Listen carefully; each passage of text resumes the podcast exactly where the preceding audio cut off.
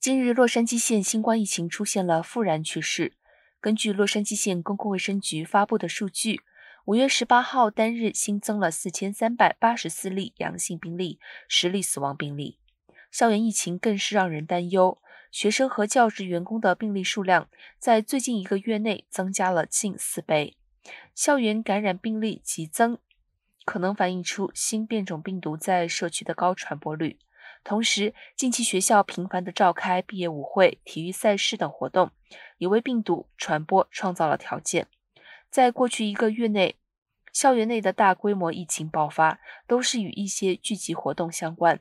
因此，公共卫生局鼓励学校进行新冠响应检测，确保接触患者出现相关症状的学生和教职员工能够及时获得测试。